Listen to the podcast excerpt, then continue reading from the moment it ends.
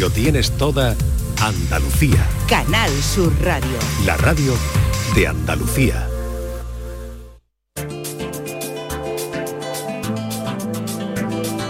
En Canal Sur Radio y Radio Andalucía Información, Destino Andalucía, con Eduardo Ramos. ¿Qué tal? Muy buenas tardes, bienvenidas, bienvenidos una semana más al programa que Canal Sur Radio y Radio Andalucía Información dedica a contarle las bondades turísticas que tiene nuestra tierra. De las muchas formas que hay para conocer Andalucía, esta jornada vamos a hablarles de turismo y flamenco la que nos ofrece la octava Bienal de Flamenco de Málaga, que durante todo el mes nos permite escuchar este ancestral arte de nuestra tierra, pudiendo a la vez conocer distintos municipios donde se están desarrollando estos espectáculos. Además vamos a hablarle de una obra literaria que se llama Todo Incluido, en el que en forma de ficción se debate sobre los límites que tienen aquellos que visitan otros países bajo esta modalidad con pulserita, seguro que conocerán, del todo incluido. Y para comenzar, le llevamos hasta el Planetario de Serón en Almería, donde entre otras actividades realizan una de astronomía diurna. Acompáñennos a visitar y a conocer Andalucía. Destino Andalucía con Eduardo Ramos. Radio Andalucía Información y Canal Sur Radio.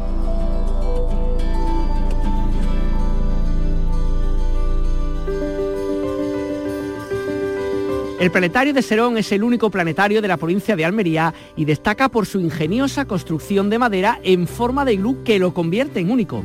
Su interior está equipado con instrumental de la última tecnología que permite simular el cielo en cualquier fecha y lugar de la Tierra y podemos viajar a la Luna o a otros planetas, incluso realizar vuelos en 3D por todo el universo. Y además permite también ver los astros en una actividad que se llama astronomía diurna, cosa que no es muy frecuente pero que nos llama mucho la atención en este programa. Saludamos a esta hora a Raúl Martínez, que es el responsable del planetario de Serón. ¿Qué tal? Muy buenas tardes, Raúl. Muy buenas tardes, Eduardo. Muy bien, encantado aquí de estar con vosotros. Oye, cuéntanos un poquito, en primer lugar, ¿dónde os situáis físicamente? ¿Dónde está exactamente el, planetario y cómo es el entorno donde estáis? Pues mira, estamos en una barriada en, la antigua estación del ferrocarril del municipio de Serón, que está muy cerca del casco histórico, en la provincia de Almería.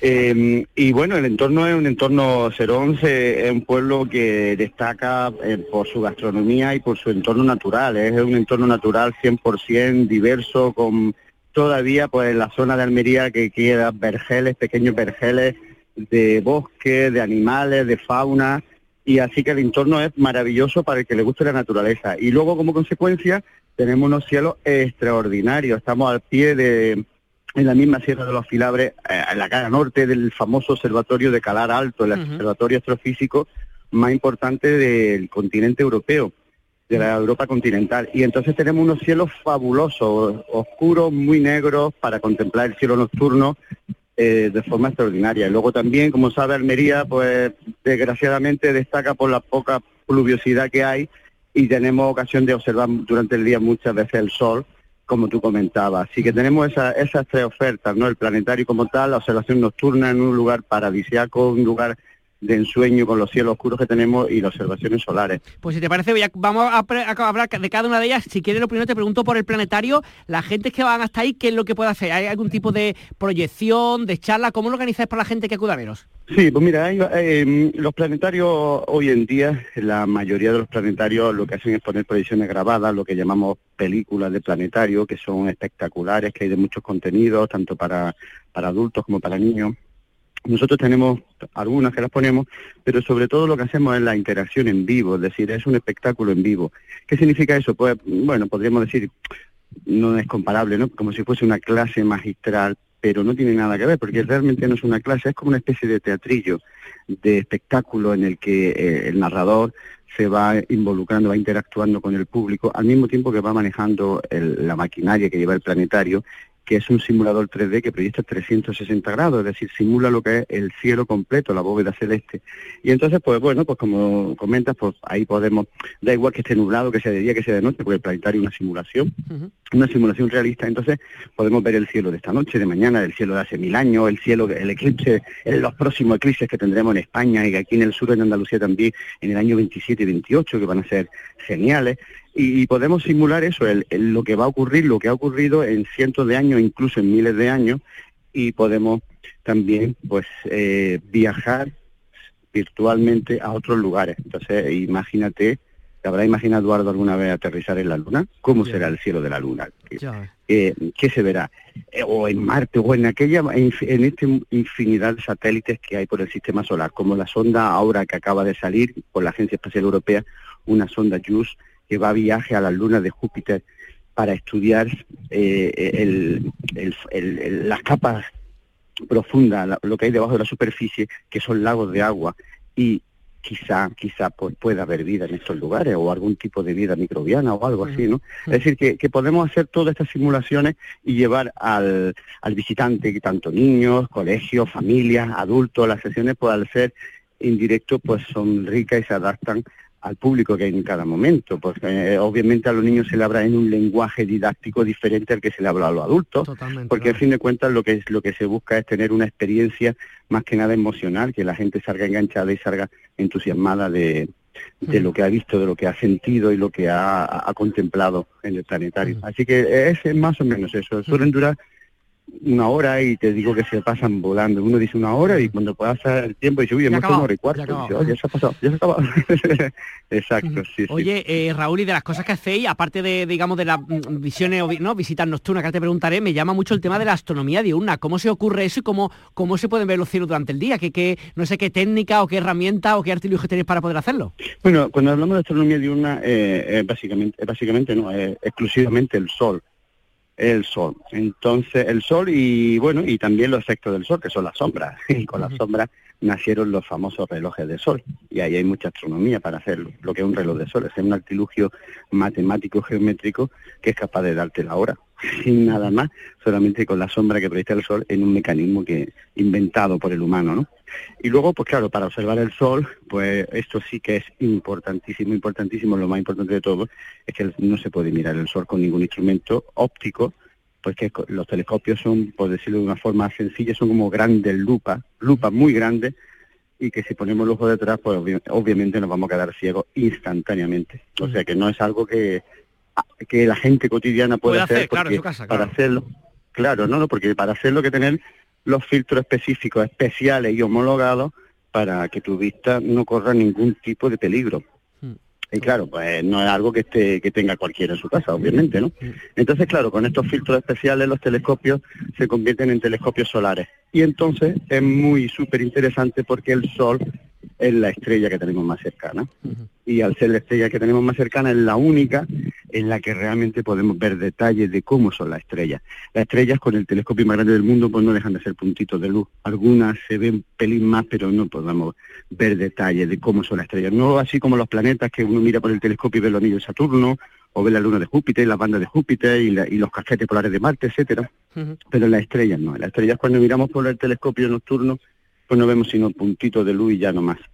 Pero con el sol no pasa eso, porque al estar tan cerca, con, repito, siempre con los filtros adecuados, homologados y específicos, entonces se pueden ver las famosas manchas solares, incluso con otros telescopios solares también podemos ver, vamos a decirlo de forma coloquial, la explosión en el Sol, se llaman protuberancias, que son emanaciones de gas muy caliente, plasma solar, que salen por la superficie, y bueno, es fascinante. Y la gente no se lo espera porque mm, piensan que el Sol es algo aburrido, pero claro, nada más lejos de la realidad. Sí, y lo, más, y lo más emocionante de todo es que esto es algo cambiante, que va cambiando de día para día. No es decir, que lo he visto una vez y ya está. Cada día que lo miro me sorprende, porque es distinto. Unas veces ves las protuberancias súper grandes, otras veces no hay. ¡Oh, qué triste, qué, porque, qué aburridito está hoy! Y otras veces te, te, flipas porque es como, ¡wow, qué pedazo de llamarada hay hoy tan enorme, ¿no? Y bueno, pues estas cosas al ir cambiando, pues te vas esperando a ver qué me encuentro hoy. Raúl Martínez, responsable de este planetario, muchísimas gracias por estar con nosotros. Pues muchísimas gracias, Eduardo, por, por contar con nosotros. Un saludo. Hasta pronto. Viaja con nosotros a tu destino. Destino Andalucía.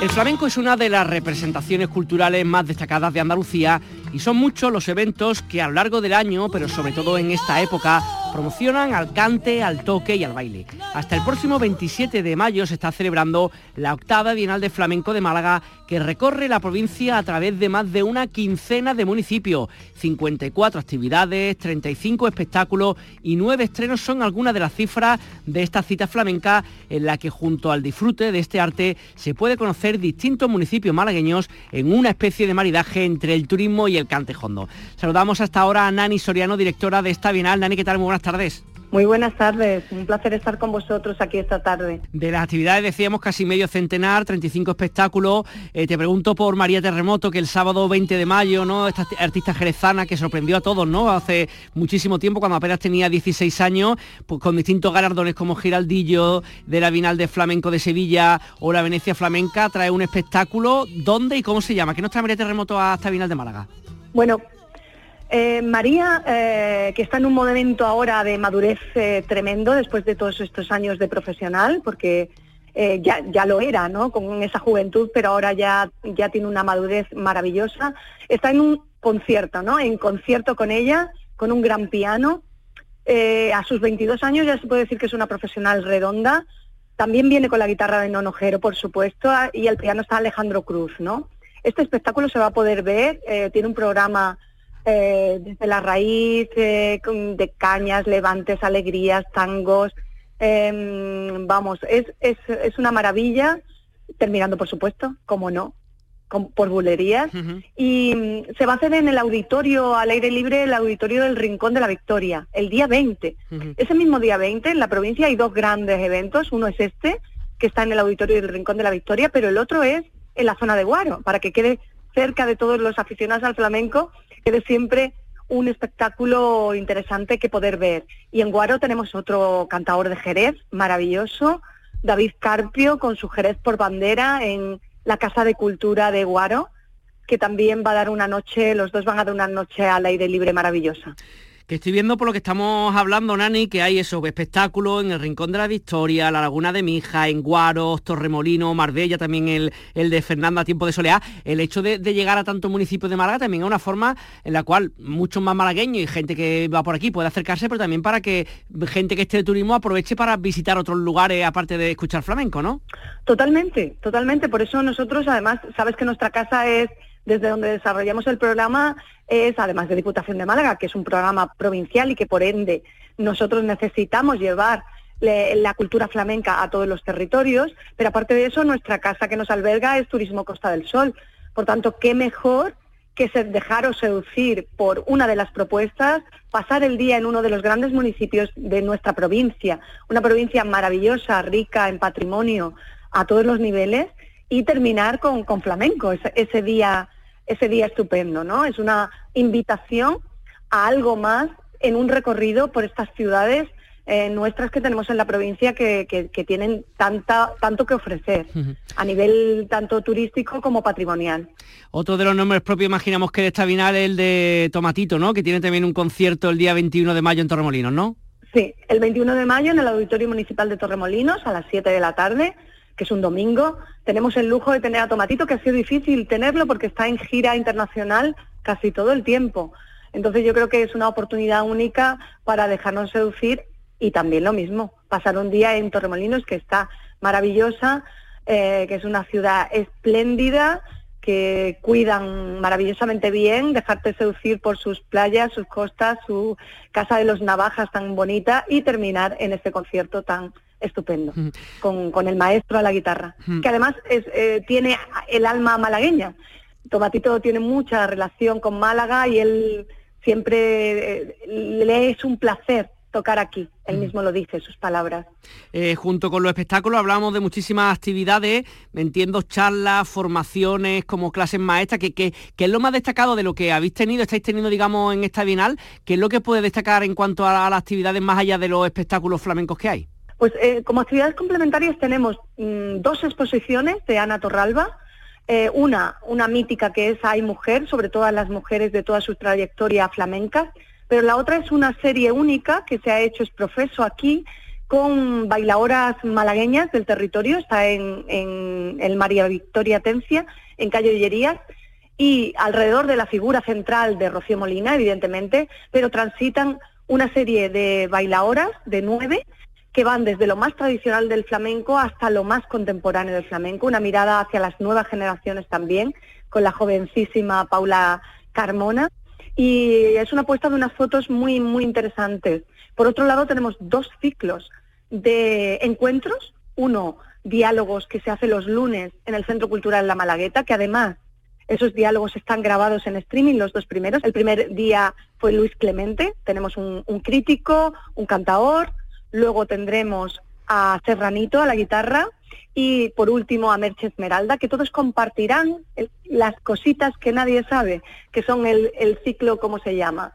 Y por otro lado tenemos una gran apuesta de reflexión sobre un tema interesante que es el valor, lo que se lleva estudiando desde hace mucho tiempo, que es los sonidos negros, la negritud en el flamenco. ¿Cuál ha sido la influencia en ese proto-flamenco, en ese flamenco inicial, de los sonidos negros y de la cohabitación de la etapa inicial de los negros junto con gitanos, sefardíes y demás, en ese magma, o podríamos llamar ese garum, ese garum que es el inicio del flamenco. Y termina el ciclo el viernes eh, con Perrate en lo alto de Gibralfaro para 100 personas. Pues hasta el 27 de mayo se está celebrando en Málaga esta octava bienal de flamenco. Nani Soriano, directora de la misma, muchas gracias por estar con nosotros. Un saludo. Pues un saludo muy grande.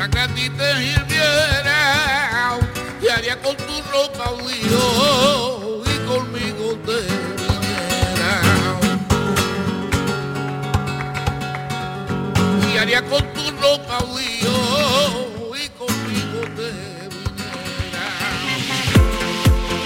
En Radio Andalucía Información y Canal Sur Radio, Destino Andalucía con Eduardo Ramos. Seguimos contándole más informaciones relacionadas con el turismo Andalucía de una forma un poquito más breve. Primisan, ¿qué tal? Muy buenas. Hola, muy buenas. El Tribunal Superior de Justicia de Andalucía ha dictado una sentencia en la que ha determinado que los ayuntamientos sí pueden poner límites a las viviendas turísticas en zonas saturadas donde consideren que no deben darse más licencias. El Alto Tribunal Andaluz respalda que los ayuntamientos pueden poner topes a esos pisos turísticos y reordenar las licencias en sus planes urbanísticos.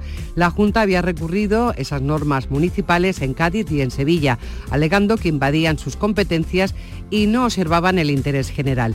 El TSJ señala que la modificación del Plan General de Ordenación Urbana de Cádiz, que limita los pisos turísticos en el centro de la ciudad, responde a intereses públicos. Eso sí, recomienda que se dé alternativas a las viviendas de hospedaje en otras zonas de la ciudad.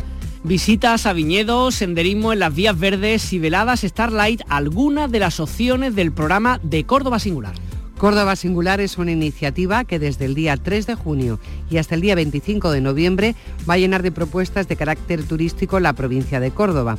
El programa previsto para esta edición incluye desde rutas en bicicleta con desayuno molinero, senderismo por la vía verde del aceite hasta un recorrido guiado e interpretado que va a permitir conocer los municipios de Zueros y Doña Mencía. A ellos se sumarán actividades de piragüismo por el Guadalquivir en Villafranca, rutas por el río Pembézar, visitas a bodegas de cata de vino en Montilla o un escape room en el Museo de Montemayor. El Festival Circorama trae a Málaga y provincia compañías nacionales e internacionales en espectáculos de teatro circo. Es la séptima edición de este festival que comienza el próximo 16 de junio y se celebra hasta el día 25. Se trata de un encuentro en el que las compañías participantes fusionan en sus espectáculos el circo con otras disciplinas como el teatro, la danza, la música y el clown.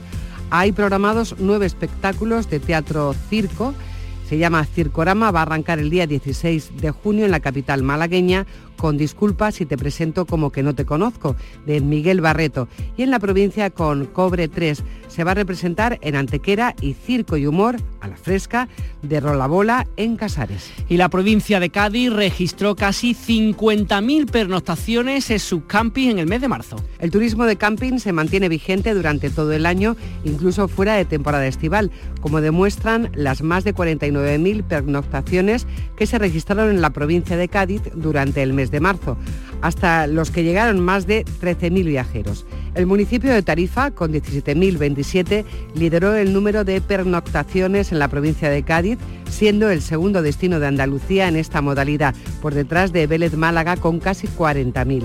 La media estancia de los viajeros en los camping tarifeños es de unos cuatro días. Tiempo de literatura, de teatro y de turismo. Todo incluido es el título de una obra del dramaturgo sevillano Borja de Diego, con el que ha ganado además el premio Mutis, en el que se reflexiona sobre la voracidad del turismo y la dignidad de los trabajadores de este sector. En la misma se cuenta la historia de un tipo que hace turismo de pulserita en el Caribe, seguro que le sonará más de uno. Estando allí pedirá a un camarero que le consiga droga, algo a lo que éste se resiste y que el cliente exigirá por haber pagado para que sus caprichos estén saciados en este todo incluido que define sus vacaciones. Para hablar de este libro y demás cosas relacionadas con el turismo, tenemos con nosotros hasta ahora a Borja de Diego, al dramaturgo que ha conseguido este premio. Borja, ¿qué tal? Muy buenas tardes. Hola, buenas tardes. Enhorabuena. gracias, gracias, por estar. Oye, cuéntame, bueno, lo primero, eh, cuenta un poquito, el libro te han dado este premio recientemente, imagino que contentísimo un poco por, por el, trabajo bien hecho, un poco que te lo, que te lo, digamos, te lo, te lo premien de esta manera, ¿no? Sí, sí, es una alegría. Eh, además porque es la primera vez que, que, me dan un premio, ¿no? Que también es un mensaje que uno se lleva de, bueno, pues de que hay que continuar, ¿no? Y hay, hay que perseverar en, en, esto del teatro. Y además por una, además por una pieza breve, que también es un género que me, que me entusiasma y, que he podido representar, pero que no, bueno, hasta ahora no, no me habían reconocido. Cuéntame un poquito sin destripar todo, ¿no? Pues por el día que, que la gente pueda, pueda un poco asistir al estreno y a verlo, ¿cómo, ¿qué es todo incluido y de qué se habla básicamente en esta obra?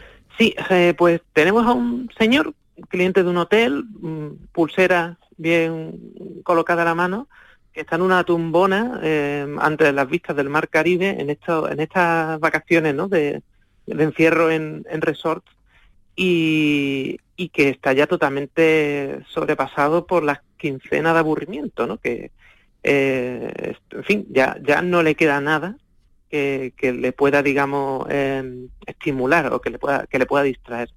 Y entonces se le ocurre la feliz idea de llamar a, un camarero que, que, le, que, le, que le sirve, ¿no? A él y a los clientes, con un desdén de clase muy grande y mandarlo Ah, sí, ni más ni menos que, que, a por droga, ¿no? Desde esa mm, sensación de autoridad que le da el, dinero, el, ser un cliente y el estar, y además un cliente VIP, ¿no? Un cliente de mm. lujo y estar, estar pagando.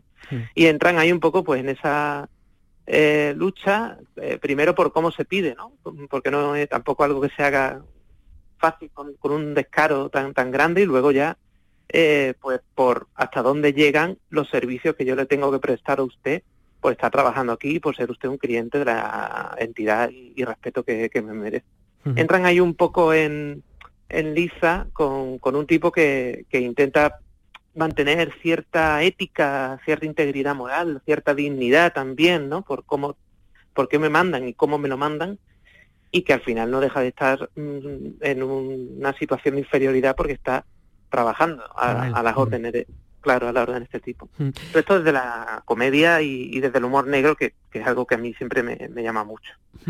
Eh, la inspiración un poco que cuando hace esta obra es un poco de cosas que has vivido, cosas que has visto, películas, series, o, un poco simplemente, no sé si te has visto estas circunstancias, ¿no? De tener tu pulserita y ver pasar la hora y el día y que esa felicidad que se supone que tenía mm, tener esta pulserita, pues realmente no es para tanto, ¿no? ¿Cómo te has inspirado para, hacer la obra? sí, es un poco una mezcla de todo esto. Em, yo nunca he hecho, nunca he ido al Caribe, nunca he hecho turismo de Caribe, pero mi, mi pareja sí, ¿no? Y en una de estas que hablábamos tras la pandemia de, de esto, ¿no? De que habíamos estado encerrados en casa y de que a ver a dónde nos íbamos de vacaciones, como si con unas ganas increíbles, ¿no? Por el tema de, del confinamiento. Yo por primera vez comenté que, que, no era algo que me atrajera nada, lo de ir y entonces ella me, pues me hablaba de esta idea del encierro y de qué puede hacer uno y de que todo lo que al final podías hacer allí era eh, evadirte y, y me habló, me contó algo que me llamó mucho la atención, que había visto allí en la, en la playa del hotel, esto de que los hoteles tienen playa, ¿no? Un cartel donde se pedía a los clientes que evitaran bañarse mientras estuvieran borrachos. y eso me, me, dejó como, ostras, ¿no? El ser humano ha llegado hasta aquí, porque si han puesto el cartel es porque ha hecho falta. Claro. porque ha ocurrido, ¿no? Entonces, bueno, un poco como que mezclé eso con mi única experiencia de, vamos a decirlo, ¿no? De turismo de, pulsera, que, fue un accidente. o sea, que yo, esto lo he hecho en ni más ni menos que, en Almería, que, en el Cabo de Gata, en uno de estos, eh, resorts allí en Almería, en una ocasión en la que em, como que ah, no colocaron en un hotel donde habían agotado ya lo que eran las habitaciones y nos movieron a toda la cadena, ¿no? Y como forma de compensación nos abrieron la puerta a ese mundo desconocido. Del todo incluido, ¿no? Claro, en el que casi sentías que tenías que utilizarlo, ¿no? Porque no. Que comer y beber, ¿no? Si es gratis hay que gastarlo, ¿no? Claro, esa, esa idea que, me perturba mucho, ¿no? Como lo de los buffets libres, que me pone muy nervioso. Esta idea de que hay que como que producir para saciar ya lo, lo, lo, insaciable cuando, cuando la realidad después, mm, a nivel económico, en tantas casas, eh, eh, es otra. Y yo no me siento tan alejado tampoco, ¿no? De, de esa realidad y esa conciencia de clase. Entonces estaba un poco todo eso y también me interesaba mucho este fenómeno de la, de la gran renuncia a Estados Unidos por la que los trabajadores están dejando su puesto de trabajo anteponiendo otras cosas al salario como el tema de la dignidad. Y esto pensaba que se podía aplicar muy bien a, a un sector tan complicado, tan complejo, tan presente y tan vulnerable, me parece, como es el de los trabajadores del, turismo. Que estoy pensando, Borja, que claro, que una cosa que uno piensa, como tú dices, ¿no? En, el extranjero, en el Caribe, República Dominicana y tantos, tantos lugares, pero claro, también Andalucía somos una tierra sin duda de, turismo, donde igual no tanto los de aquí, pero sí mucha gente de fuera viene también con esa pulserita y a veces con esas poses y esas exigencias, ¿no? Claro, sí, sí. Eh, yo esto lo he visto en, en Isla Cristina también, una, unas vacaciones de estas de semana Santa, que, que pues me fui con mi pareja a un, a un hotel normal, nosotros, y, nos descubrimos rodeados de gente con, con, su pulsera, ¿no? En un fin de semana, el peor fin de semana del mundo, en el que todo era nube y llovía y no había nada que hacer allí. Y ahí estaba la gente del hotel encerrada. Mm, y recuerdo a un tipo que no conseguía comprender que le cobraran por una botella de vino que le habían llevado a la habitación siendo él un cliente de todo incluido, ¿no? Hmm. Pues nada, que un placer hablar contigo, Borja de Diego Dramaturgo. Muchas gracias por estar con nosotros. Un saludo y muy buenas tardes. Muchas gracias a ti. Un abrazo. Tiempo ahora para conocer la propuesta musical que nuestro compañero Fernando Ariza, director del programa local de ensayo, nos ofrece cada semana. Fernando, ¿qué tal? Muy buenas. Hola Edu, hoy hacemos turismo musical por Jaén Capital. Es uno de esos momentos del año en el que la música y la cultura se unen en un espacio único. Mañana sábado se celebra en los Baños Árabes de Jaén, en el Palacio de Villardón Pardo, una nueva jornada del ciclo de conciertos de rock.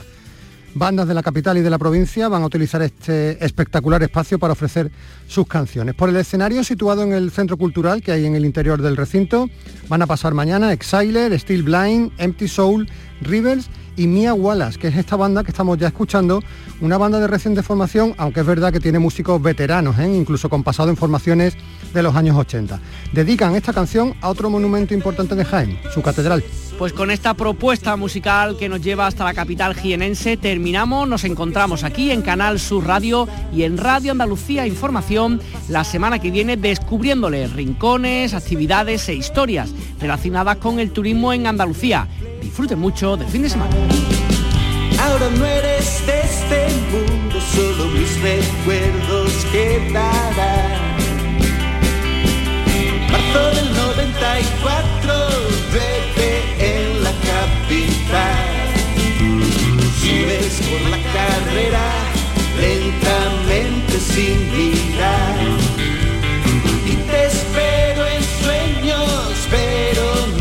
Nunca llegarás pero sentado cerca de la catedral.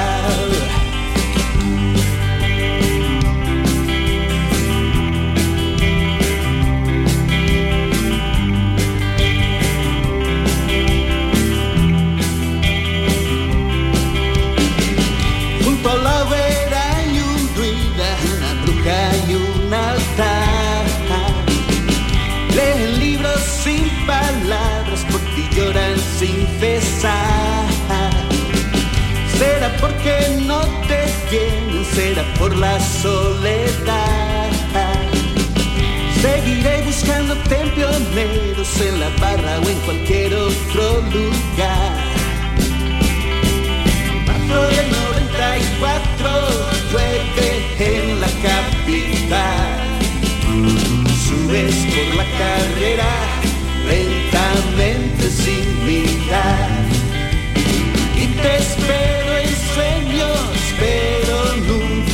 llegarás. Aquí te espero sentado cerca de